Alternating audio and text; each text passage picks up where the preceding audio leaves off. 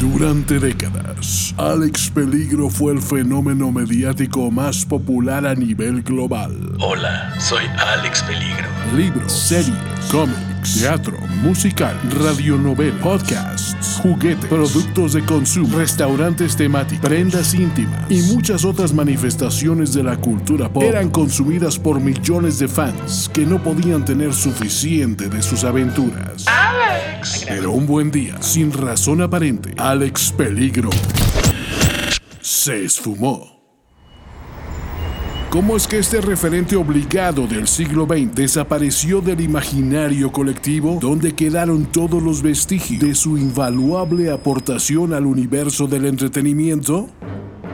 Francisco Almaraz y Antonio Sempere han reunido un grupo inigualable de documentalistas, investigadores, críticos, reporteros, curadores mediáticos, analistas social, comunicólogos, creativos, publicistas, mercadólogos, publirelacionistas, actuarios, nerds, waterpolistas, cerveceros artesanales, choferes de microbús, lectores de tarot, escorts y otros expertos que han contribuido a responder la gigantesca incógnita. Y están aquí reunidos para develar la magna obra inédita del héroe olvidado. Del héroe olvidado. Alex Peligro en Muerte Mortal, Muerte mortal. un documental de Alex Peligro. Bienvenidos al podcast de Alex Peligro. Yo soy Antonio Y yo soy Paco.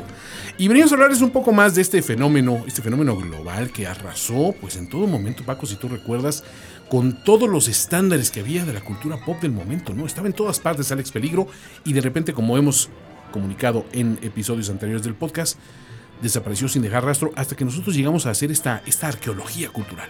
De repente obviamos que era la estrella más brillante de ese firmamento. Y, y- y no sé qué pasó. O sea, yo creo que fue mucho el trauma en su desaparición. Que de repente lo olvidamos completamente. Eso sucede, ¿no? O sea, dicen que hay eventos traumáticos tan fuertes que de repente tu mente prefiere eliminarlos y decir, nunca hubo una última temporada de Game of Thrones, nunca hubo eh, cuando se murió este, eh, ¿cómo se llama? El, el- el de Remy, el señor El Vitalis. señor Vitalis. Nunca hubo el Padrino 3. No, esas cosas no sucedieron, ¿no? O sea, Exactamente. y, y sin embargo, por ahí te escudriñas tantito, te metes a, a la Internet de las cosas, y en este caso la cosa es una computadora, y la Internet de la cosa de la computadora te dice, no, sí existieron esas cosas, lo que pasa es que las hemos intentado borrar, no sé para qué, es protección de la psique. Yo, yo creo que es, una, es, es un mecanismo de, de defensa ante el dolor, ¿no? O sea, fue un gran trauma. Este, y, yo creo que no supimos cómo lidiar con esa ausencia y la bloqueamos completamente. Por fortuna estamos aquí recolectando todas estas, estas, esta minucia, toda esta memorabilia, todo este fandom que existe en torno a Alex Peligro, que por alguna razón no se extinguió del todo, y hemos echado mano de múltiples expertos y sobre todo personas involucradas en esa producción de aquel entonces, para recordar cómo eran los años dorados de este personaje, que sin duda alguna nos dejó marcados y... Me atrevo a decir, quizá después de Mickey Mouse, Paco, el personaje más grande de la cultura pop, a tu juicio. Yo creo que sí, en esa época no había rival. No había No rival. habría- O sea, era Popeye y él. y él. Básicamente estaban en, mano a mano Popeye y él en todo momento. Quizá el pájaro loco o, o- o- o me atrevo a decir alguien que trataba de competir con él, James Bond. Es, es donde eh, ya se ha hecho hasta un lugar común, ¿no? O sea, eres James Bond, pero no eres Alex Peligro. O Exacto. eres eh, James Bond, pero no eres Popeye el marino, ¿no? O sea, es, ese, esos dichos coloquiales que todo el mundo maneja, pues surgen de algo, ¿no? Y el salvo popular no se equivoca. Exacto. Y la intentona de Julio Alemán y todo aquello que recordamos penosamente, ¿no? Sí, ese, ese, honestamente, el Alex Peligro que hizo Julio Alemán, mejor que quede en el olvido. Es un poquito como ese James Bond que, que intentaron hacer con, con Pauly Shore, ¿no? Que tampoco funcionó, no cuajó como lo, como lo esperábamos. No, no, no, era, era muy difícil de igualarlo. Yo- si se hubieran ido por el lado de la parodia, a lo mejor lograban algo, pero Ahora, le tengo fe al nuevo, al, al- al James Bond que van a hacer con Chumel. O sea, me parece que, que es la edición adecuada. Eh, puede ser, puede ser, pero, pero no, no sé, no sé qué tanto este, se permite el personaje de Bond eh, mandar fotos este, de genitales y todo eso. Entonces, Paco, son otros tiempos. Mira, intentan no ver hacia atrás con los, los anteojos rosados nostálgicos del pasado, sino con las gafas reflejantes de gasolinera del presente, Paco. Ese es mi, mi mantra de vida y me ha funcionado muy bien. Es una nueva página, son nuevos tiempos. Eh, borrón y cuenta nueva. Y yo creo que es el momento adecuado para recordar la leyenda. Y esta semana vamos a hablar concretamente de Alex Peligro en una faceta que en un principio conmocionó a los fans, porque estamos acostumbrados a ver al Alex Peligro arrojado, eh, siempre gallardo, siempre dispuesto, luchando contra el mal. Pero no estábamos acostumbrados a verlo desde el ángulo romántico. Sin embargo, le dieron un vuelco por ese, por ese lado. Y hubo resultados que en un principio se pensaba que iban a ser completamente adversos y sin embargo funcionaron. Y después cuando le apostaron con todo a esa, a esa versión del personaje, se fueron por, por pues, destilando hacia, hacia el olvido. ¿no? sabemos. En, en este momento, por fortuna, tenemos las versiones de. Exactamente, yo, yo creo que nos preguntábamos todos en ese, en ese entonces qué, qué es lo que no puede hacer este personaje. y, y parece que lo que no pudo lograr fue hacer una gran salida, algo que nos dejara marcados para siempre. Nos invitó a olvidarlo, pero ahorita lo estamos recordando, afortunadamente, con, con mucho esfuerzo y con, con muchas fuentes que estuvieron ahí. Dice esa frase, ¿no? Es, es mejor, it's better to burn out than fade away. Que se traduce como, es mejor eh, dar con golpe con tubo que que te olviden así, así que digan, ah, ese güey, ¿qué, qué ha sido de él? Sí, no se traduce así, pero, pero te entiendo. No, no creo que sí. Se- o sea, te- te- tengo un grado de lingüista ahí que digo, tú no estás para saberlo, pero sí, Ok. o sea, soy de Eh, Paco, si te parece, vamos a hablar precisamente con las personas involucradas en esta cuestión. Tenemos, por supuesto, como siempre, a tanto al productor eh, original de la serie, de las series y, de los todas las producciones famosas de Alex Peligro, como el guionista de cabecera, y ellos nos van a ir guiando también con, con otros, otras personas involucradas en esa producción muy interesantes, pero sobre todo tenemos a una de las actrices principales que empezó en este ámbito de radionovela, que después se hizo el podcast de Alex Peligro, antes incluso que existieran los podcasts, que les hemos platicado mucho de ellos. Y bueno, platicaremos también un poquito más a fondo de ellos, si te parece. Perfecto, no, no, no. Estamos, estamos contentísimos de llevar a ustedes esta historia nuevamente. Fragmento rescatado de la radionovela original de Alex Peligro en Bézame Tonta. ¡Alex! ¡Son murciélagos come hombres!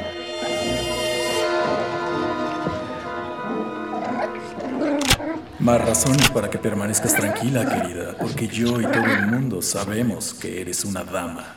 ¡Oh! ¡Alex, te amo! Bésame. Pero los murciélagos come hombres. Dije bésame, tonta. Bésame, bésame, bésame. Tonta, tonta,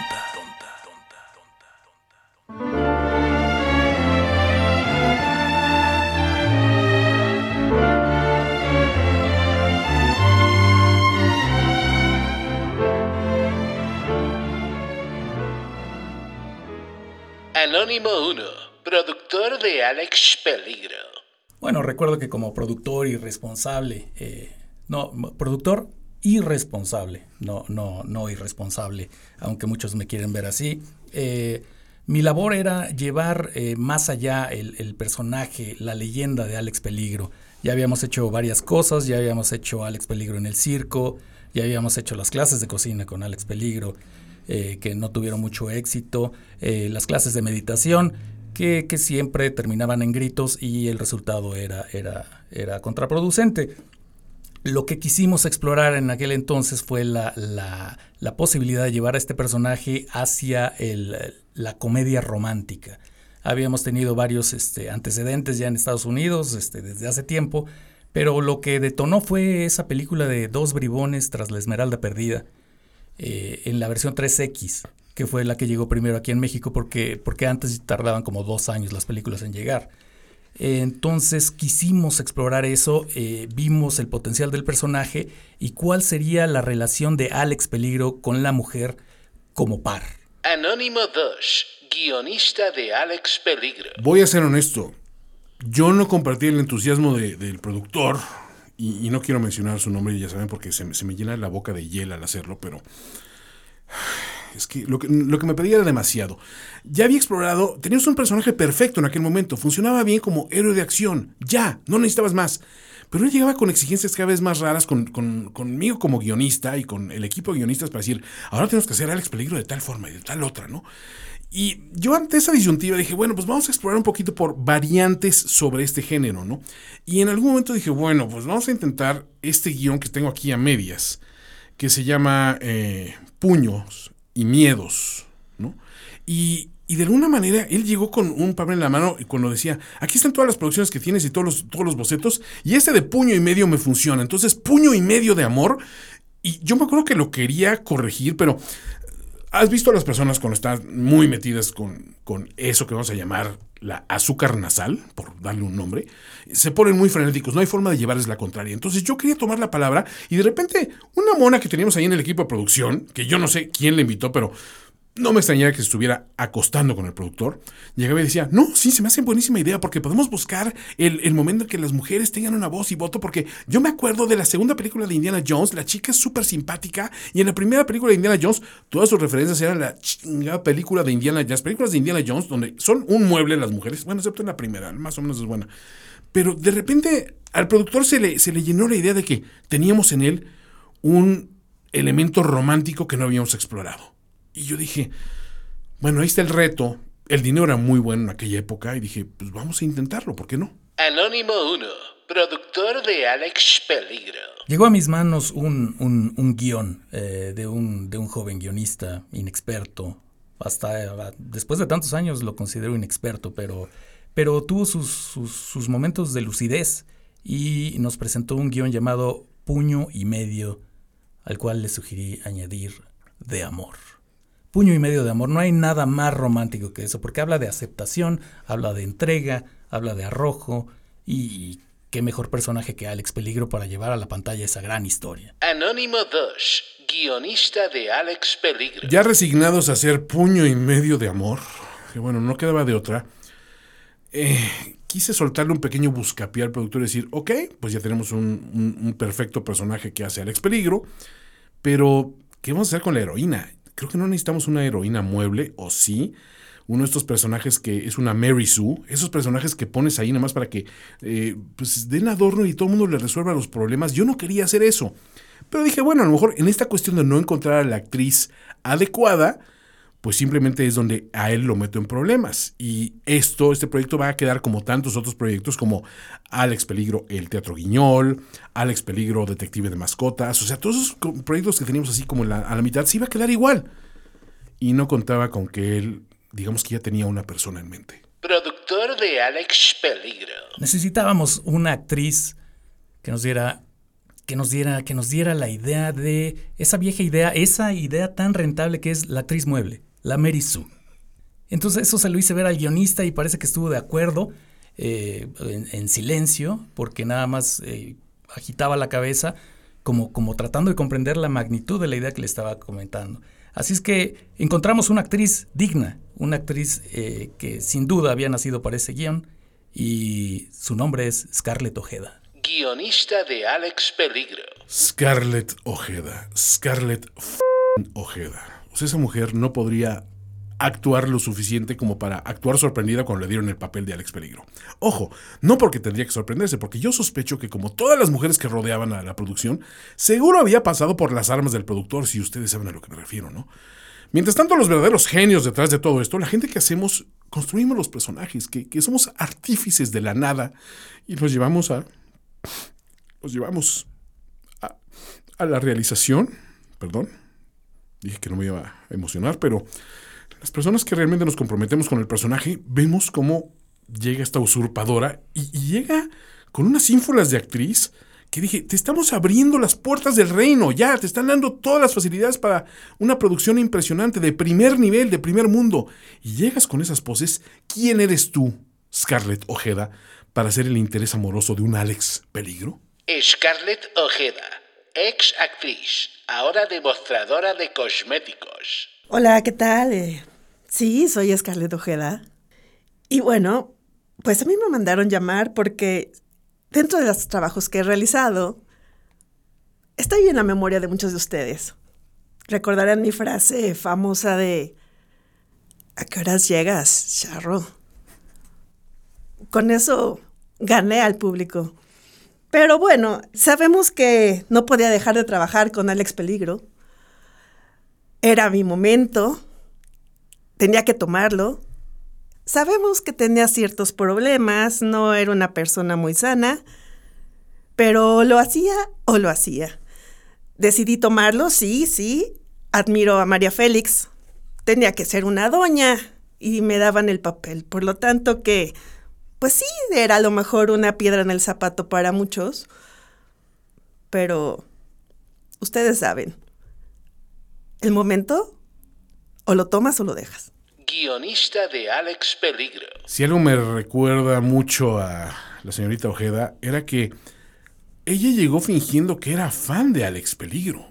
Y yo me di cuenta después de un rato que no sabía nada de, de el lore, del canon de Alex Peligro. Y yo se lo intentaba decir al, al, productor una y otra vez, pero me decía, no, no, no, no, no. Justin Figueroa, el director de la película, ya dijo que es la persona adecuada. En, aquellos tiempos recuerden que el director de la película también dirigía la serie de televisión, hacía también el podcast, la radionovela, que en aquel momento era intercambio, o sea, era lo, era lo mismo, ¿no?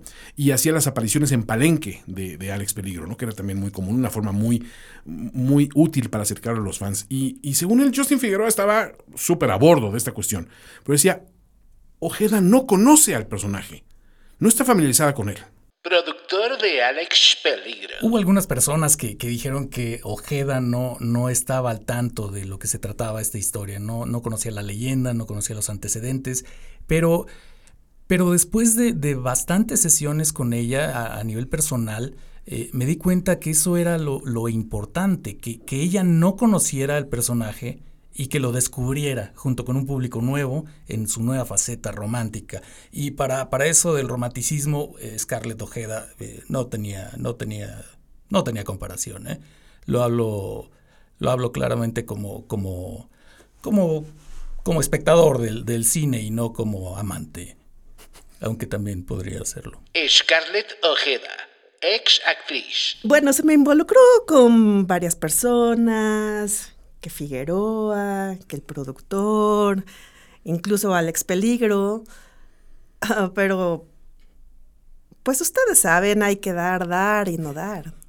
Entonces, si quiere uno mantenerse y subir, no puedes dar todo a la primera guionista de Alex Peligro. A mí lo primero que me impactó fue cuando todavía estamos en el proceso de selección de la actriz y de repente de la nada empezaron a salir en columnas de, sociales y todo al productor muy de la mano de Scarlett Ojeda en la fiesta de Jovita al Mahmoud Amezcua, la famosa socialité, y estaban felices de la vida.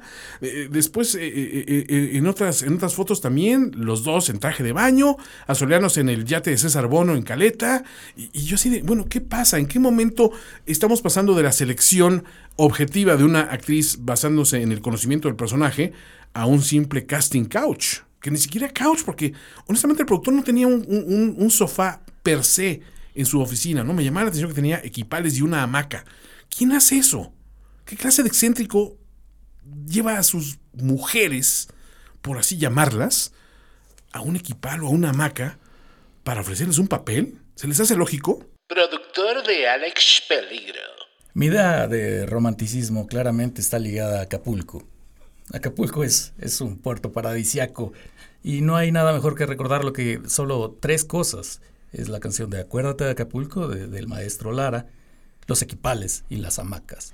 Entonces, si, si, presentas esas tres opciones a una mujer como Scarlett O'Hara, ya, ya tienes el 90% avanzado guionista de Alex Peligro. Otro problema de él es que constantemente me decía Scarlett O'Hara, Scarlett O'Hara, y yo decía, es Ojeda, Scarlett Ojeda, está, está, está en su tarjeta de la ANDA, por favor, ¿no?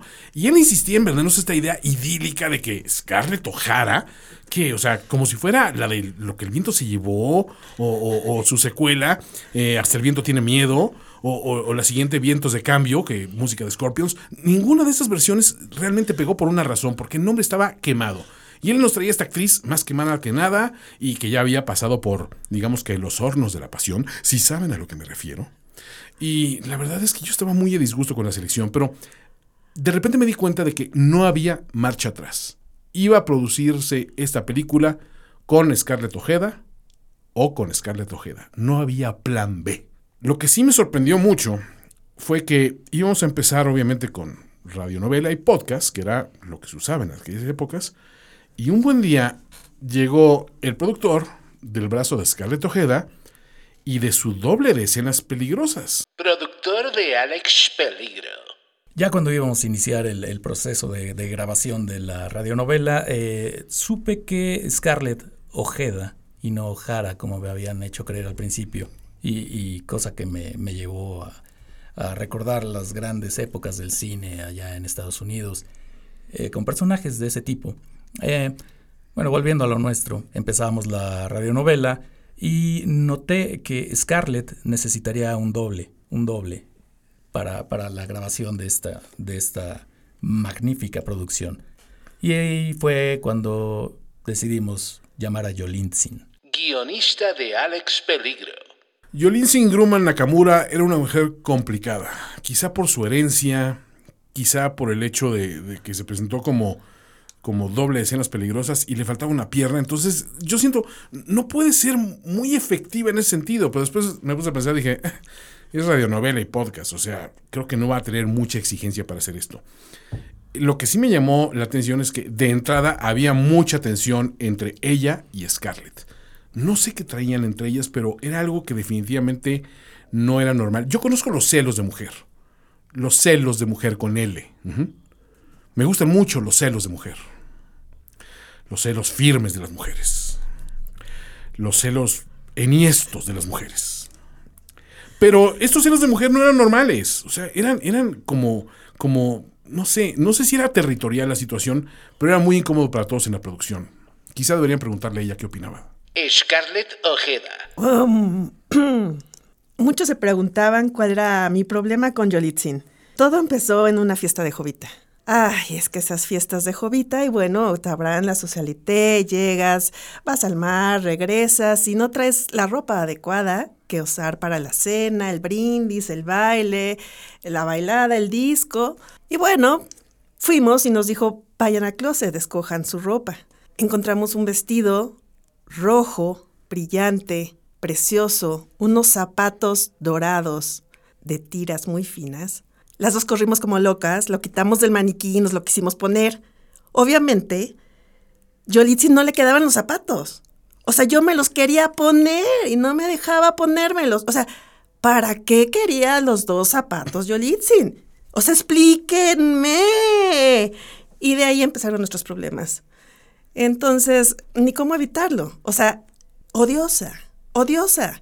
O sea, de verdad, nunca más podría yo con ella. O sea, no hay una palabra que la describa mejor que una cabrona. Guionista de Alex Peligro. Una cabrona. De hecho, en algún momento, sí recuerdo que Scarlett llegó con sus exigencias habituales de diva a decir, oye, eh, ¿podrías cambiar todos los guiones donde vengan las intervenciones de Sin, que en lugar de salir su nombre, salga una cabrona? Y yo le intenté explicar a Scarlett, Scarlett, ella no aparece en el guion, es literalmente tu doble de escenas peligrosas. Y tu escena más peligrosa de este, esta radionovela es darle un beso al protagonista, a Alex Peligro. Entonces no, no le veo la situación.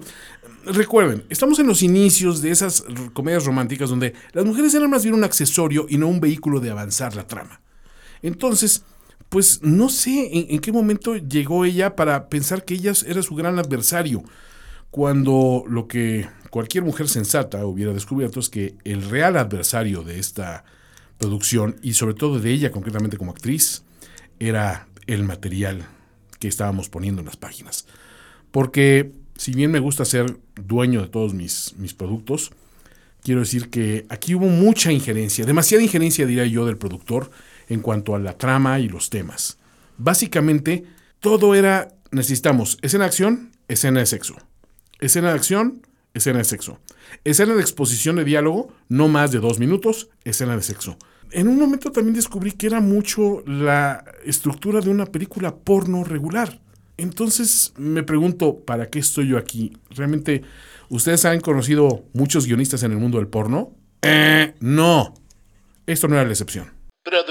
De Alex Peligro. Uno de los grandes problemas que enfrentamos en esta producción eh, fue el guion.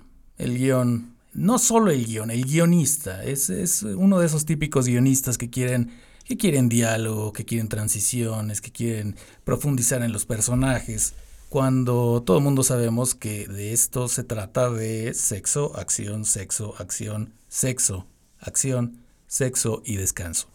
Eso es los ingredientes mágicos de cualquier producción de este tipo.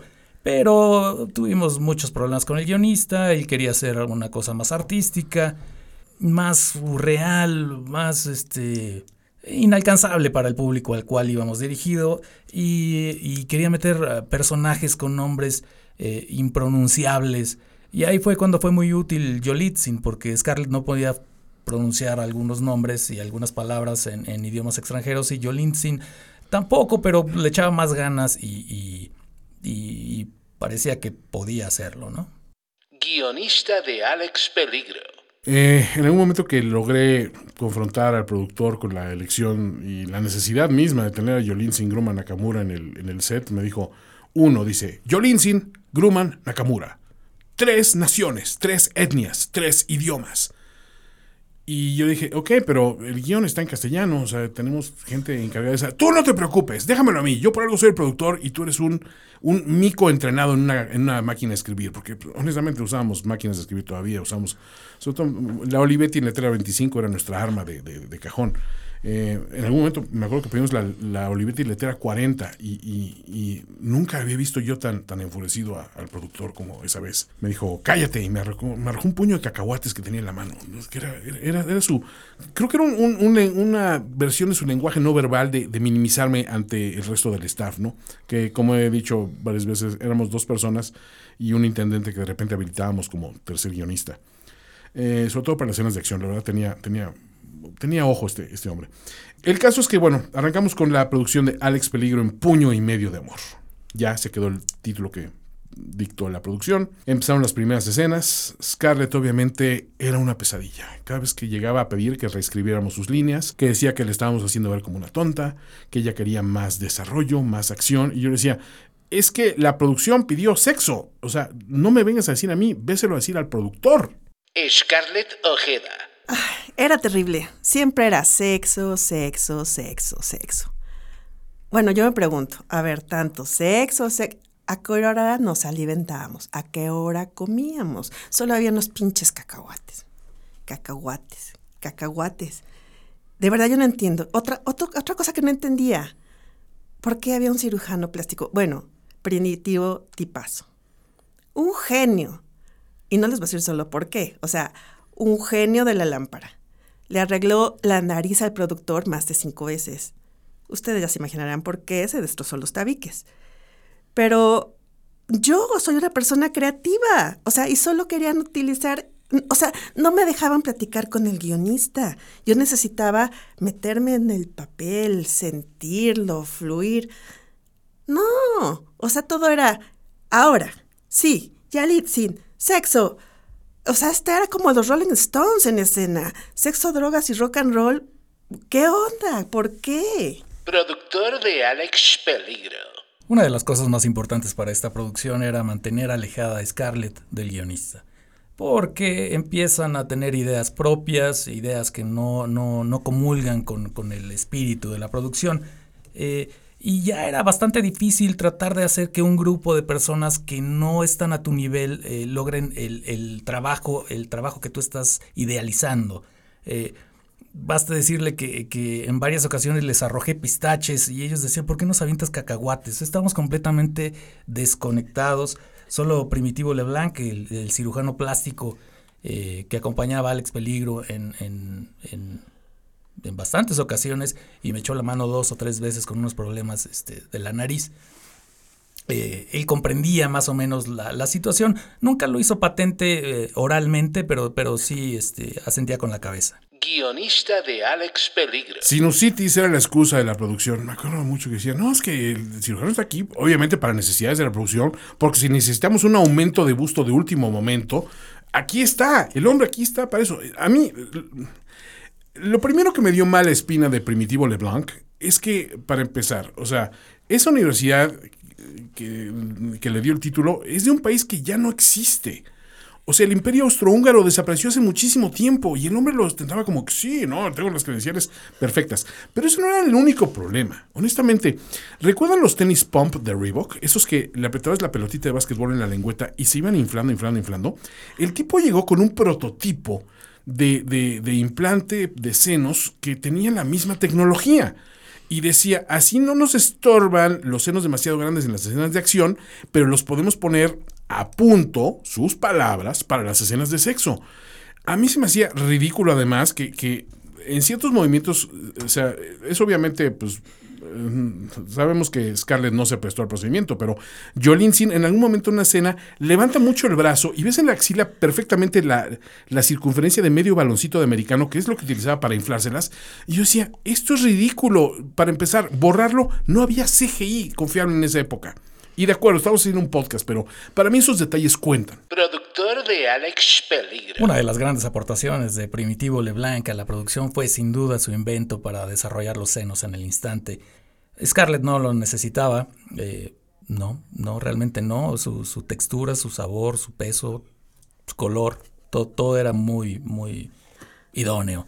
Eh, Jolene Sin necesitaba una mano, no más. Este, bueno, necesitaba más una pierna que una mano, pero, pero ella sí aceptó el procedimiento y, y, estuvo contenta, contenta hasta que, hasta que supimos que si se, se llegaba a sufrir una, una, una punción, eh, eh, había peligro de perder la vida, pero, pero afortunadamente cuando ocurrió, eh, no estaba en el estudio y no nos pudieron responsabilizar de nada. Al fin y al cabo, la producción siguió, puño y medio de amor.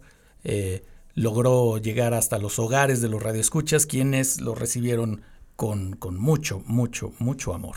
Guionista de Alex Peligro. Esa fue la primera sorpresa. Yo auguraba un fracaso estrepitoso. Todo lo que podía salir mal iba a salir mal en teoría, pero primero que nada, mis respetos a Elpidio Pech Andreyev, este yucateco de ascendencia rusa que llegó como publirelacionista y que puso en la mente de todo mundo a Puño y Medio de Amor, Alex Peligro en Puño y Medio de Amor, como una, no una nueva producción, sino una necesidad. Y las personas se daban cita, pero por, por, por miles, eh, junto a sus aparatos de radio, y después ah, en los puestos de cassettes piratas de, de tanto del Chopo como de Pericuapa, como de algunos otros eh, pequeños eh, locales eh, no tradicionales, digamos. Y después, por supuesto, a través del podcast, ¿no? Que en aquella época, pues por supuesto, era de, del primer internet que le estamos hablando, ¿no? Era, era ARPANET, todavía me, parece en aquella época. Pero ya empezaban a, a surgir estos, estos eran, eran podcasts en binario, básicamente. Tú bajabas como, eran como 534 hojas de forma continua de ceros y unos parejos. Pero si sabías leer binario, sabías que ahí había sonido, y había sonido de Alex Peligro, ¿no? Entonces, eso era muy importante para, para la época. Fuimos, fuimos pioneros en ese sentido. El problema de esto es que el éxito eh, uno pensaría, pues ya exploramos ese género y podemos seguirnos a, hacer puño y miedo, ¿no? Que era eh, el, el, tema, el tema original de Alex Peligro en puño y miedo. Y no, de repente la producción dijo, no, necesitamos una secuela. Y ahí empezó el problema. Productor de Alex Peligro. Tras el éxito obtenido con esta gran producción en la que pues, me jacto de haber tenido algo que ver una pequeña parte, eh, un éxito notable, eh, nuestro mecenas, patrón de las artes, billonario, el famosísimo Fito Von Plankton, estaba muy contento.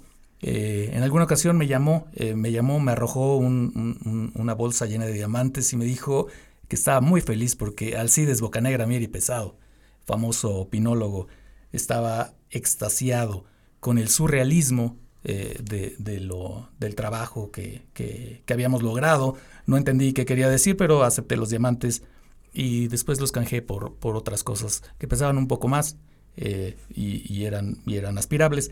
Pero tras el éxito había que hacer algo más. Entonces, si tuvimos ya puño y medio de amor, puño y medio de amor y medio, la secuela. El guionista estaba extasiado cuando se lo comenté. Guionista de Alex Peligro. ¿Qué clase de imbécil le pone puño y medio de amor y medio a una película que ya el título por principio estaba mal? Pero lo peor es que después Scarlett sugirió, después del éxito obvio de puño y medio de amor y medio, sugirió el título de la siguiente película.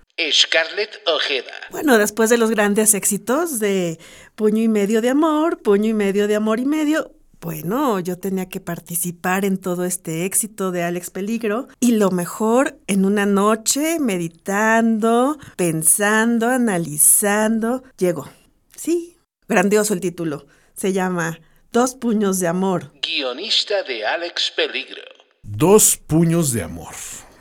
Según Scarlett, toda la inspiración llegó en un momento muy introspectivo. Habían estado en un sauna, ella y el productor, y por alguna razón también invitaron a Yolin Singroma Nakamura para limar asperezas, y estoy haciendo comillas aéreas en limar asperezas. Estoy seguro que se limaron muchas más cosas que asperezas, si saben a lo que me refiero. El caso es que Dos Puños de Amor fue una realidad. lo bueno es que en ese momento ya el entusiasmo de las personas por, por la parte eh, comedia romántica de acción ya iba en declive. Entonces, sí, tuvieron el descaro de pedirme una película más, pero yo sabía que el producto no iba a dar mucho más. Productor de Alex Peligro. Después del éxito de Dos Puños de Amor, eh, el cual el, título creo que, fue sugerido de alguna forma eh, por Scarlett, pero creo que yo le di la forma final al, título, que fue un gran éxito. Obviamente teníamos que encargar otra, otra, este, otra continuación, una continuación a este, a este gran legado que, que, estábamos construyendo un imperio en cuestiones de radionovelas. Y después de una experiencia que tuve en el sauna con un par de amigas, me di cuenta que qué puede ser mejor que dos puños de amor. Obviamente es antebrazo de amor. Guionista de Alex Peligro. Ahí fue donde digamos que Antebrazo de Amor tuvo problemas para abrirse paso, para, para meterse del todo en, en el gusto popular así que decirlo. No había, no había cantidad de lubricante argumental que pudiera hacer avanzar este proyecto. Y lo cierto es que eh, en algún momento Fito von Plankton, nuestro, nuestro patrón de las artes, nuestro mecenas, el cabecilla y mecenas de esta operación, dirían algunos, eh, dijo, no, no puedo dar más dinero para esta operación, creo que estamos yéndonos por el lado equivocado. Tenemos que buscar otra versión de Alex Peligro, más, más eh, tirándole a quitarle el elemento romántico y explorar los terrenos que están haciendo películas como Atracción Fatal, etcétera, ¿no? Y ahí vinieron una serie de títulos que, bueno, ya todos los conocemos. Productor de Alex Peligro. Eh, debo de reconocer que nos quedamos atorados en el antebrazo de amor. Eh, por alguna razón ya, ya no quisieron seguir explorando ese, ese camino. Era, era difícil, estaba muy apretada la, la cuestión económica y nos pidieron explorar otras vías. Eh, obviamente teniendo, teniendo el, el, genio del cual me jacto Inmediatamente llegaron a mí varios títulos, varias ideas de historias, eh, una, una de las cuales fue Excitación Mortal. Scarlett Ojeda. Después de Excitación Mortal, bueno, a mí se me ocurrió la secuela, Sensualidad Excitante. Productor de Alex Peligro. ¿Y qué podía seguir a Sensualidad Excitante si no es Mortandad Sensual? Scarlett Ojeda. Muerte, la excitación. Productor de Alex Peligro. Éxtasis mortífero guionista de Alex Peligro. Y así sucesivamente con títulos derivativos se fue secando la mata. Pero bueno, ese es el fugaz paso de esta cuestión. Me quedan muchos recuerdos, sí. Recuerdo una frase que me dijo Scarlett Ojeda cuando la conocí. Está por ahí grabada previamente en mi memoria, pero digamos que me definió mucho como artista hasta ese momento. Creo que tenía que ver algo con, con mi mi, percepción de la, de la mujer, de mi conocimiento. dice, es que escribes a las mujeres como si las conocieras perfectamente. Scarlett Ojeda. Bueno, me quedó clarísimo. Este tipo no sabía nada cómo tratar a las mujeres, cómo lidiar con las mujeres, cómo conquistar a las mujeres. Creo, estoy segura, lo juro, este tipo jamás había visto una chichi en vivo. Bueno, Paco, si quieres, vamos a analizar un poquito lo que es eh, el aporte de, Alex Peligro en Puño y Medio de Amor eh, a través de nuestro crítico de cine y TV favorito, Stevie de TV. Stevie de TV, crítico televisivo y cinematográfico. Mira, curiosamente, Puño y Medio de Amor es me marca muy fuerte en mi vida. ¿Por qué? Porque básicamente a esa película le debo mi vida. ¿A qué me refiero? Mis padres fueron al cine a verla, todavía no estaban casados, pero esa película tenía algo. Ellos describen que había magia, magia afrodisíaca que en cuanto salieron de ahí, dicen que llegaron a la casa, no lo sé.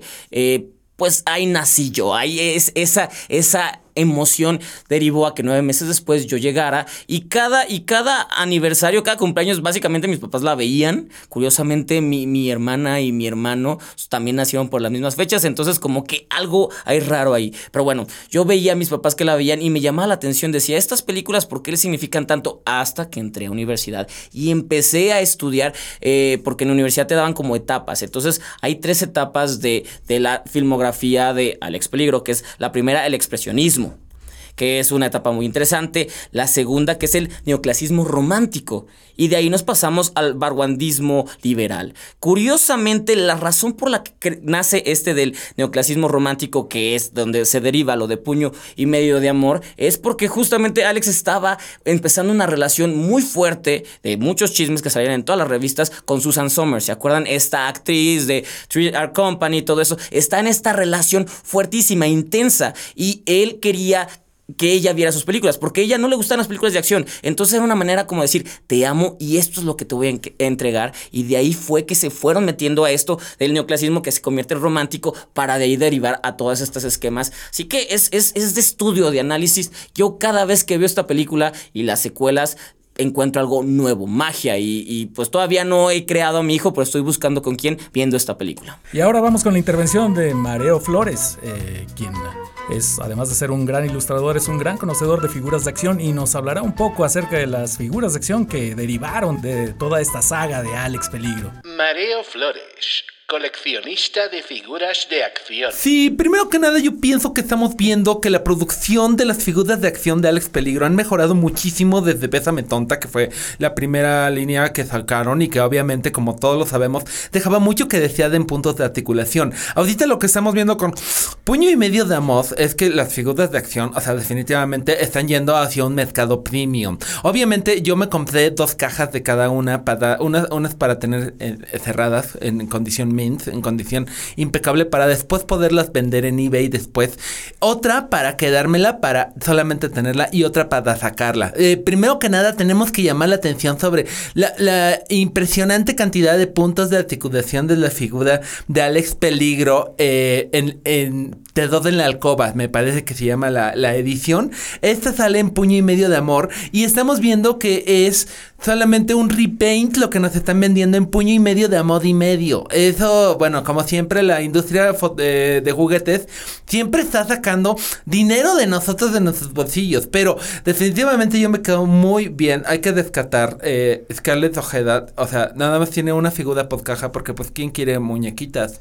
Nosotros queremos figuras de acción. O sea, ni que fuéramos niñas para jugar con Badbees. Pero bueno, eh, sí me quedo con Scarlett Ojeda, la, la las figuras de acción porque definitivamente su action features, que significa en español para los que no saben, su feature de acción es increíble, sobre todo esa, esa escena de que, bueno, e, esa feature de que le aprietas el botón y se quita la blusa para empezar con la, con la pasión de Alex Peligro, bueno, o sea, se me hace impresionante, me parece, yo creo que así debe de ser la pasión. No, no estoy seguro. Pero definitivamente yo estoy viendo eh, una, un gran potencial para las figuras. Eh, definitivamente se tiene que eh, mejorar un poco el pintado y el acabado de los genitales de Alex Peligro.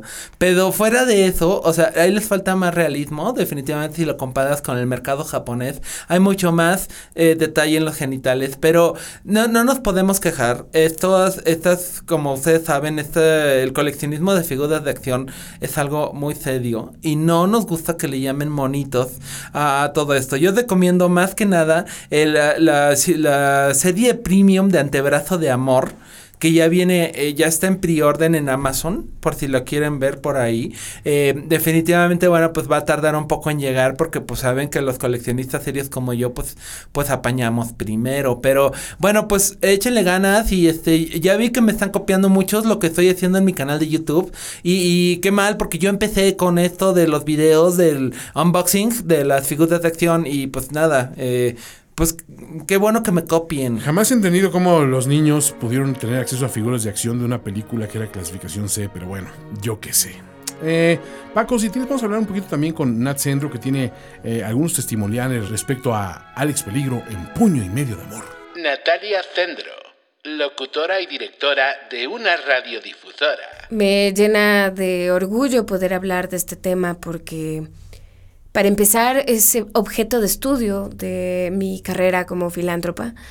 Eh, gracias a sus labores de altruismo, gracias a todo lo que ha hecho Alex Peligro, es que yo inicié con esta carrera a raíz de él. Eh, hizo un programa muy interesante llamado Puño de Arroz, en donde nos compartía su experiencia ayudando a los más pobres a raíz de todo el fenómeno mediático que empezó con eh, puño y medio de amor.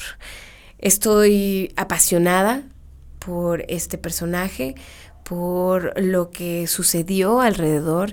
Este fue un fenómeno que podemos explicar en muchos niveles.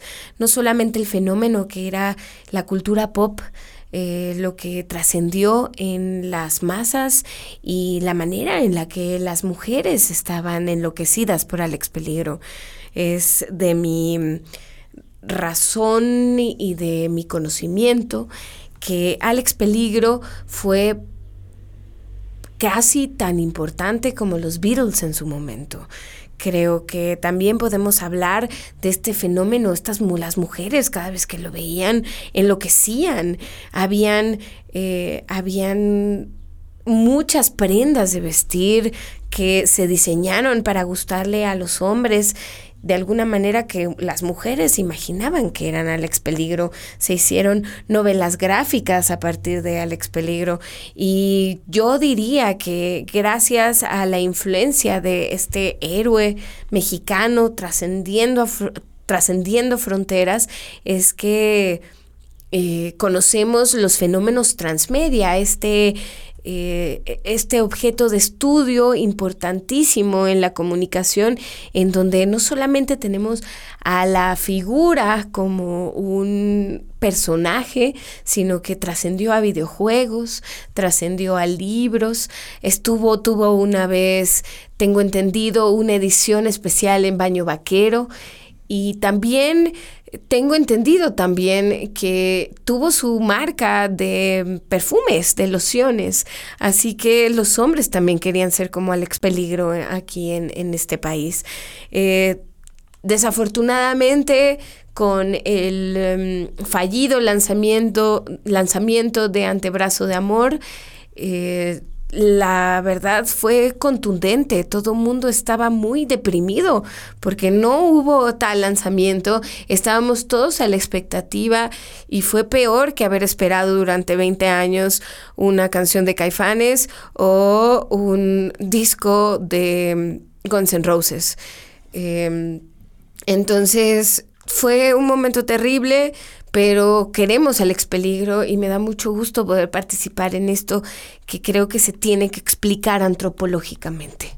Esta fue nuestra reseña de Puño y Medio de Amor, esta película seminal en la, en la filmografía y en la podcastología y en la radionovelología y en la fotonovelología y en la serie de TVología de Alex Peligro que definitivamente pues dejó huella en todos nosotros, ¿no es así Paco? Claro que sí, no hay que olvidar las estampas coleccionables. Eh, los chiquillos en las primarias, en los kinders, intercambiando las, las láminas de Alex Peligro, que, que si rascabas tenían olor. Eh, al igual que el porno hentai de Alex Peligro de aquella época, que también por alguna razón los japoneses empezaron a explorar muchísimo. Eh, ver sinceramente a Alex Peligro con genitalia femenina y al personaje de Scarlett Ojeda con tremenda genitalia masculina fue raro, pero Japón, Paco. Japón. Yo creo que el gran acierto fue el aroma que tenían las, las estampas. Solo se podía conseguir en la viga. Hemos llegado al final de esta producción. Eh, ha sido un gusto estar con ustedes. Yo soy Toño. Yo soy Paco. Y nos vemos en otra edición de Alex Peligro en Muerte Mortal. Nos vemos muy pronto para descubrir nuevas y escandalosas revelaciones sobre el misterioso universo de Alex Peligro. Soy Alex Peligro. Conducción. Antonio Semper. Antonio Semper. Y Francisco Almaraz. Francisco Almaraz. Voces invitadas: Berenice Loaesa, Natalia Sendro, Mario Flores y Stevie de TV. Una producción de finísimos podcasts con licencia de Alex Peligro Multimedia International. En presentación exclusiva para Audible. Productor ejecutivo: Manny Mirabete.